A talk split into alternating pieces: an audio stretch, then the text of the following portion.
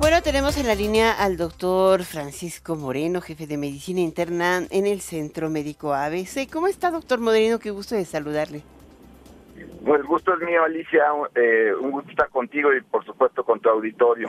Pues hoy es interesante porque el viernes pasado nos llegó el... No, más bien el sábado en la mañana nos llegó el comunicado de Pfizer que había ya eh, ingresado a México el primer cargamento de la vacuna de COVID-19 que contiene el refuerzo de hay de esas siglas extrañas, pero es la última, ¿no? Supongo de la cepa.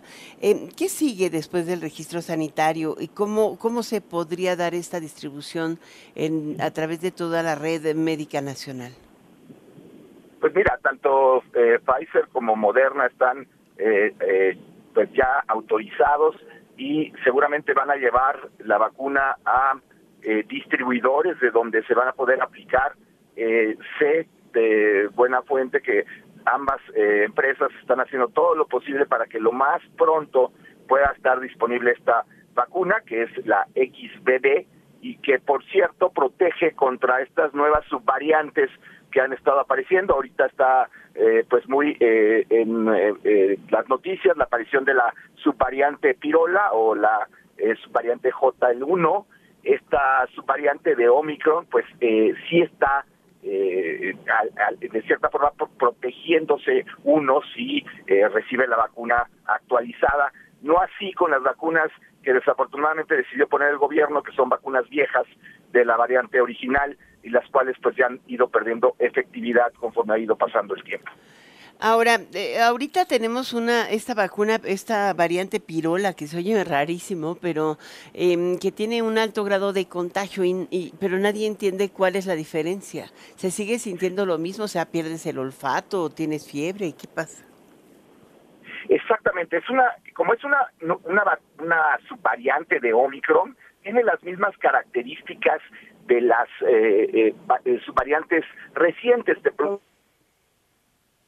caracterizado por eh, pues eh, una gripa, con tos, con fiebre, con malestar general, que habitualmente no pasa de ser eso.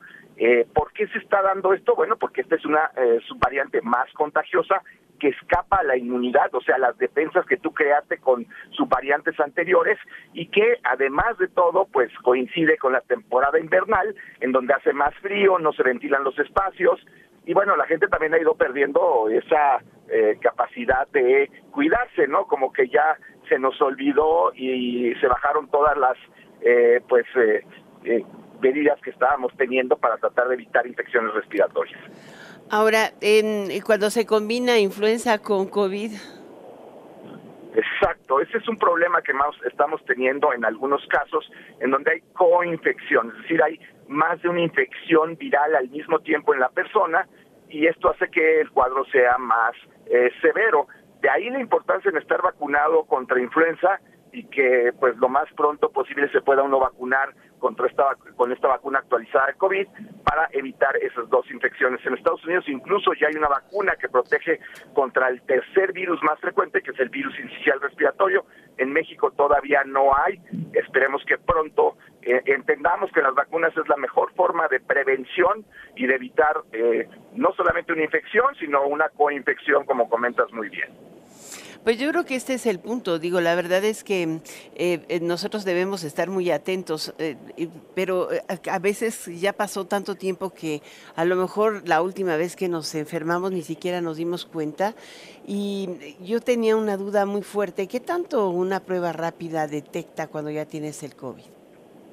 La mayor parte de las pruebas rápidas siguen siendo pruebas eficaces que tienen una alta sensibilidad, eso sí quiere decir que captan a la mayor parte de las personas que lo tienen. Eh, puede haber casos en donde la prueba rápida de un falso negativo, es decir, que la persona tenga la enfermedad y la prueba te está diciendo que no, pero sí es un recurso muy útil porque eh, pues es accesible, eh, uno lo puede usar en casa incluso y es también de un precio no tan elevado.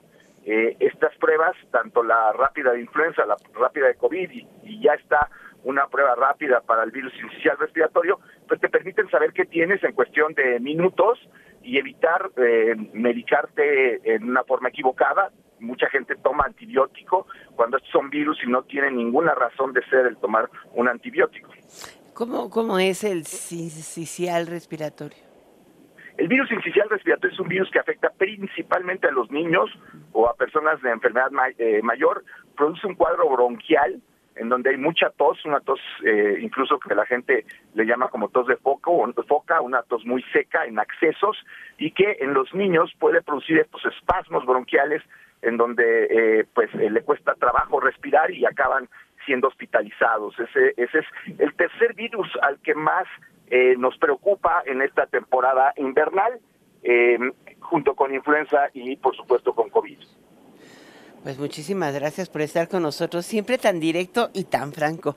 Muchísimas gracias, doctor Moreno. Vamos a estar muy atentos para ver si ya nos vacuna, ¿no? Claro que sí, un gusto estar contigo y aprovecho para enviarles a ti y a tu auditorio unas felices fiestas y eh, si tienen eh, cuadro respiratorio, pues por favor usen un cubrebocas si tienen que salir de casa. Pues es la parte más importante de cubrirnos todos, ¿no? Seguir usando el cubrebocas. Muchísimas gracias, doctor Moreno. Espero que le vaya muy bien en el paddle, que nos encontremos por ahí. Muy bien, muchas gracias. Gracias, un abrazo. Abrazo, felices fiestas.